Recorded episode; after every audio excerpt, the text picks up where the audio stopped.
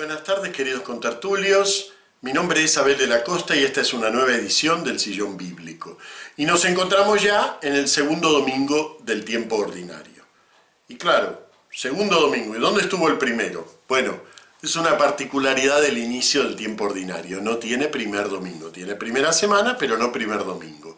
El tiempo ordinario empieza siempre el lunes siguiente a bautismo del Señor que concluye el tiempo de Navidad. Y tiempo ordinario es lectura semicontinua, secuencial de un evangelio sinóptico. Ciclo A, Evangelio según San Mateo, ciclo B, Evangelio según San Marcos, ciclo C, Evangelio según San Lucas. Así que este año toca San Mateo. Y cualquiera diría, bueno, entonces en el segundo domingo nos ponemos a leer San Mateo. Pues no, tampoco. En el segundo domingo todavía no empezamos la lectura secuencial del Evangelio, sino que en todos los años, en todos los ciclos, el segundo domingo está ocupado por una lectura del Evangelio de Juan que de alguna manera recibe el impulso ese epifánico, eh, que ya hemos visto. ¿Se acuerdan que cuando hemos hablado de la Epifanía les decía que la Epifanía es una fiesta eh, muy antigua y muy compleja que comprende muchos aspectos. Todo aquello que es la manifestación inicial del Señor. Entonces ya hemos visto la manifestación a los gentiles, eh, a través de la figura de los magos, hemos visto la manifestación a Israel en el bautismo del Señor, y ahora vemos una manifestación de, otro carácter. Eh, yo diría que es una manifestación a los suyos, una manifestación a nosotros. Eh, en donde Juan el Bautista nos va a plantear, en esta lectura, toda la cristología. Lo tenemos ahí arropado con, con piel de camello en medio del desierto, planteándonos la cristología entera. Jesús es el Cordero de Dios, Jesús es el Hijo de Dios, Jesús es el preexistente. Es muy curiosa la lectura de hoy, ¿eh? porque uno diría, bueno, el tiempo ordinario va a ir de a poquito presentándonos la figura de Jesús y un milagrito, una enseñanza, y así para que de a poco, y de a poco nada. ¿eh? Empezamos aquí arriba, empezamos con la altísima cristología del Evangelio de Juan. Y recién la semana que viene vamos a empezar a ver cómo ese Jesús, del cual el cristiano ya tiene la clave, por eso es una epifanía, epifanía a los creyentes. ¿eh? Ya tenemos la clave. Es como el equivalente de las bodas de Caná, ¿eh? que cuando termina el primer signo dice, este signo lo hizo ante los suyos, ¿eh? para que los suyos contemplaran su gloria. Bueno, hacemos lo mismo en el ciclo litúrgico. Contemplamos al inicio la gloria del Señor y luego ya lo vamos desplegando en el tiempo. Y es una lectura en cierta medida eh, difícil de sintonizar con ella, la que tenemos hoy, ¿eh? porque está escrita en un estilo que ya no es el nuestro. ¿eh? Vamos a leerla. Dice, en aquel tiempo al ver Juan a Jesús que venía hacia él, exclamó, Este es el Cordero de Dios que quita el pecado del mundo. Este es aquel de quien yo dije, tras de mí viene un hombre que está por delante de mí porque existía antes que yo. Yo no lo conocía, pero he salido a bautizar con agua para que sea manifestado Israel. Y Juan dio testimonio diciendo, he contemplado al Espíritu que bajaba del cielo como una paloma y se posó sobre él. Yo no lo conocía, pero el que me envió a bautizar con agua me dijo, aquel sobre quien veas bajar el Espíritu y posarse sobre él, ese es el que ha de bautizar con Espíritu Santo. Y yo lo he visto y he dado testimonio de que este es el Hijo de Dios. Por un lado el contenido, tan altísima cristología. Por el otro lado, esa especie como de repetición. Se dieron cuenta que en la mitad vuelve a empezar. Yo no lo conocía, salí a bautizar con agua, este es, en la primera parte dice el Cordero de Dios, el Hijo de Dios. Está escrito en un estilo que no es el habitual para nosotros. Esas repeticiones, claro, nosotros venimos de una cultura escrita, las repeticiones nos molestan. Pero todo esto está pensado para una recitación. Y entonces la repetición cumple el mismo, la misma finalidad que la repetición en una canción, es decir, eh, comprende como, como, esa profundización en lo que estamos diciendo. ¿no? Esto es lo que en la poesía hebrea se llama un paralelismo, aunque esto aquí no es estrictamente un poesía, pero el Evangelio de Juan está escrito todo así en un estilo muy poético. Y esto es un paralelismo, son dos miembros en donde se repiten las mismas ideas. Este es, dos puntos, un título. El Cordero de Dios en la primera parte, el Hijo de Dios en la segunda. Yo no lo conocía, he salido a bautizar con agua. ¿Ven? ¿Cuál es la función de esa repetición? Una, profundizar, enfatizar, llamarnos la atención. Esa es una de las funciones más importantes del paralelismo. Pero hay otra función y que es explicar un miembro por el otro explicar el significado de una parte por la otra. Eh, por eso los paralelismos no son nunca una simple repetición idéntica, sino que hay como un contraste entre uno y otro. ¿eh? ¿Cuáles son aquí los dos miembros que cambian los títulos de Cristo? El primero dice el Cordero de Dios, el segundo dice, mm, es problemático, en el segundo en la versión litúrgica dice el Hijo de Dios, pero en realidad hay una cuestión aquí de manuscritos. En algunos manuscritos dice el Hijo de Dios, en otros dice el elegido de Dios, y críticamente no hay manera de resolver cuál de las dos versiones es la correcta. Así que el traductor escoge y pone una nota abajo y dice, hay manuscritos que dicen la otra opción. Bien, no importa en realidad para nosotros, porque el título más problemático aquí no es ese. El título más problemático aquí es Cordero de Dios. Claro, estamos acostumbrados, ¿eh? Cordero de Dios. Este es el Cordero de Dios que quita el pecado del mundo, felices los invitados a la cena del Señor. ¿eh? Y estamos tan acostumbrados, Cordero de Dios, que quitas el pecado del mundo, que no nos damos cuenta que lo que estamos diciendo no es obvio. Es como cuando los catequistas les explicamos a los niños de 8 o 9 años, sí, porque ahora vais a tomar la primera comunión y vais a, a comer el cuerpo de Cristo y beber la sangre de Cristo. Y los niños dicen, sangre, el cuerpo que nos vamos a comer un brazo.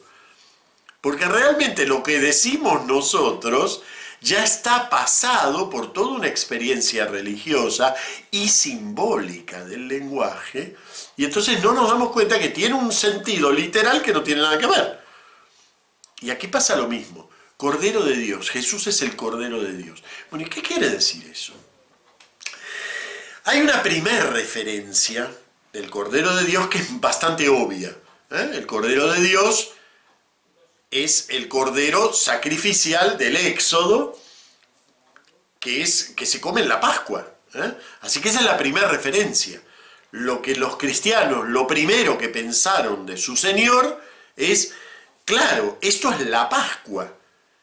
Así como con el Cordero sacrificial en el Éxodo, eh, con la sangre del cordero se marcaba las jambas de las puertas para que el ángel exterminador no pasara por la vivienda de los israelitas, lo mismo, este nuevo cordero marca nuestra vida con su sangre para que el pecado no pase por nuestra vida. Bueno. Es una equivalencia simbólica muy evidente además. ¿eh? Y de hecho, es el primer sentido que tiene la expresión de que Jesús es el Cordero de Dios. Incluso el propio Evangelio de Juan va a tratar de demostrarnos que hay un sincronismo entre la muerte de Jesús y la muerte de los corderos en, la explanada del templo. ¿no? Eso va a ser a través, por ejemplo, de esa frase, no le quebrarán ninguno de sus huesos, nos hace pensar en el Cordero Pascual al cual no se le quebraba ningún hueso. Entonces ven, incluso los evangelios explotaron esa relación entre el Cordero Pascual y Jesús. Pero en realidad, aquí hay otro sentido a la expresión Cordero de Dios. Y es un sentido menos obvio, menos evidente. Un profeta, poeta anónimo, de la época del destierro de Israel, que lo llamamos, porque no tenemos otro nombre, el segundo Isaías, ocupa el libro de Isaías desde el 40, desde el capítulo 40 hasta el 55, poetizó una figura misteriosa, sin un referente claro, cuando uno lo lee no queda claro si se está refiriendo, por ejemplo, al pueblo de Israel, si se está refiriendo a uno de entre el pueblo de Israel, si se está refiriendo a un específico enviado de Dios a ese pueblo de Israel. No queda del todo claro, es una figura misteriosa ¿eh? Y a la que llamamos el siervo de Yahvé. El siervo de Yahvé, que es el título que recibe en el libro de Isaías, es el protagonista de algunos cánticos que luego con el tiempo ya se fueron aislando y que nosotros los conocemos como los cuatro cánticos del siervo, pero que forman en realidad un continuo poético dentro del libro de Isaías. ¿eh? Nosotros leemos los cánticos del siervo el lunes, martes y miércoles y viernes santo. ¿Eh? Bien, esos cánticos del siervo plantean esta figura que cumple un papel muy curioso, es decir, es salvador en nombre de Dios, pero no salva, salva vicariamente a través de su propio sufrimiento. Su sufrimiento se convierte en la causa de salvación. Posiblemente Isaías estaba pensando en los sufrimientos del profeta Jeremías. El profeta Jeremías había dicho de sí mismo que era como el cordero llevado al matadero. ¿eh? Eh, Isaías usa esa misma frase para referirse al siervo sufriente. Dice, como oveja muda ante el que le esquila, como cordero manso llevado al matadero. Los primeros cristianos entendieron que la figura del siervo sufriente se realizaba de manera plena en Jesús y que de alguna manera esa figura oscura y misteriosa adquiría en Jesús claridad. ¿Por qué? Porque él realmente vicariamente llevaba sobre sí los sufrimientos del mundo. Y entonces, a lo largo del Nuevo Testamento vemos que hay muchas alusiones al, eh, siervo sufriente, digamos, relacionando la figura del siervo con la de Jesús. Eso es lo que hace el Evangelio de Juan ahora. Al retomar el título de Cordero de Dios, si bien lo primero que se nos recuerda es el Cordero Pascual, de fondo se nos está hablando del siervo sufriente. ¿Y cómo lo sabemos? Precisamente por la segunda, el segundo miembro de este paralelismo, cuando habla del elegido, el elegido es uno de los títulos que le da, por eso les decía que hay que tener cuidado, porque no es exactamente el Hijo de Dios, sino eh, el elegido es uno de los títulos que le da a, este, a esta figura del siervo eh, Isaías. ¿Y cuál es la importancia de esto? Bueno, que hay una diferencia entre el Cordero Pascual y el Cordero como siervo de Dios. El Cordero Pascual es una realidad interior al pueblo de Israel. Salva, libra las casas de los israelitas, mientras que el ángel exterminador extermina a todos los que están afuera del ámbito de este Cordero. Pero en el siervo sufriente se plantea de una manera nueva y de una manera profética que este servidor en realidad se dirige a la salvación de todo el mundo, es un planteo de salvación universalista.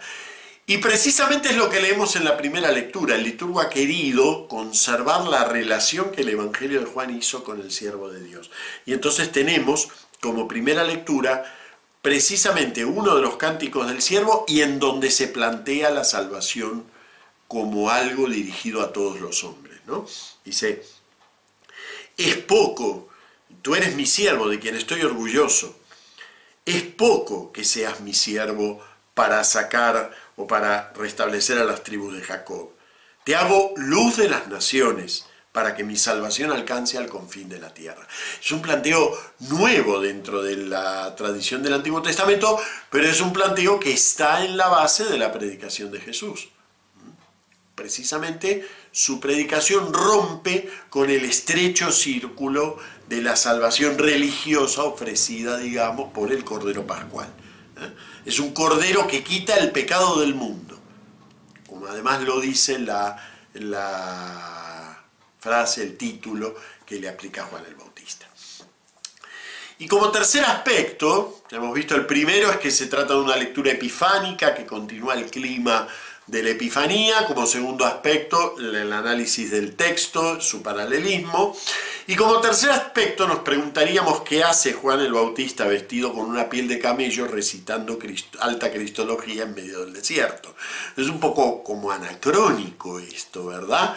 Es decir, eh, Juan el Evangelista está muy bien que haya llegado a tantas conclusiones acerca de Jesús, pero suena como anacrónico que todo esto esté puesto en boca de Juan el Bautista. Juan el Bautista, como sabemos, es en cierta medida el último profeta del Antiguo Testamento. Juan el Bautista está del lado de atrás ¿eh? y nosotros empezamos con Jesús algo nuevo.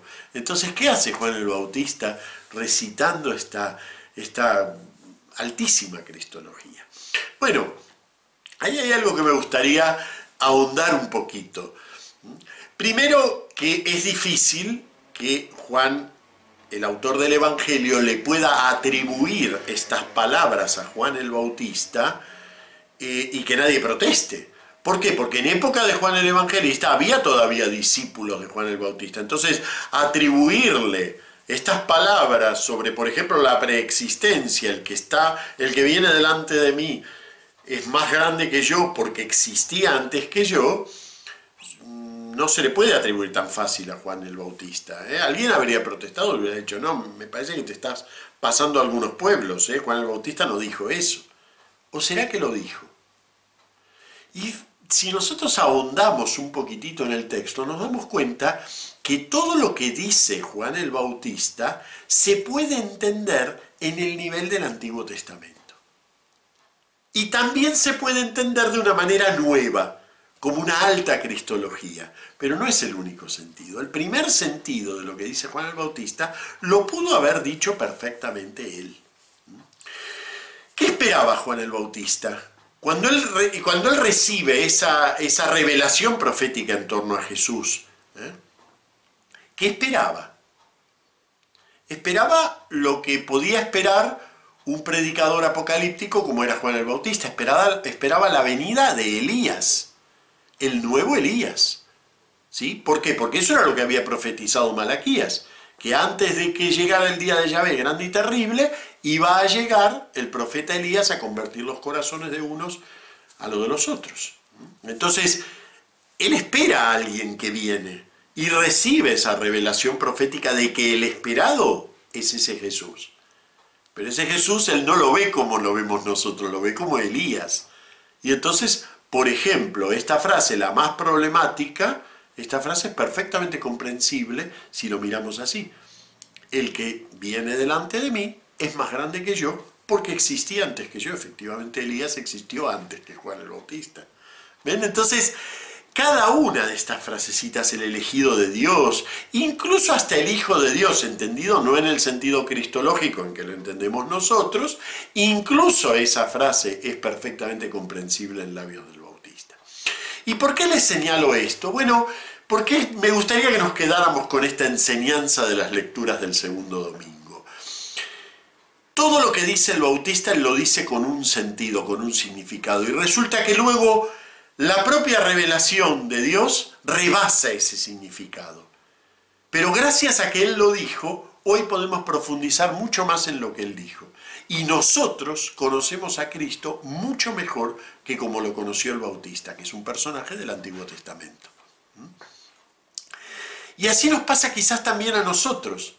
Cuando llevamos la palabra de Dios al mundo, Esperamos una eficacia inmediata, esperamos que lo que decimos se entienda en el sentido en que lo entendemos nosotros y a lo mejor Dios está haciendo algo con esa palabra de lo cual nosotros no tenemos ni idea, ni imaginamos. Simplemente lo quiso Juan el Bautista, llevar esa palabra y ya Dios le dará el destino que le tenga que dar. Y me gustaría que nos quedáramos con eso de este segundo domingo del tiempo ordinario. Nos vemos la semana que viene. Muchas gracias.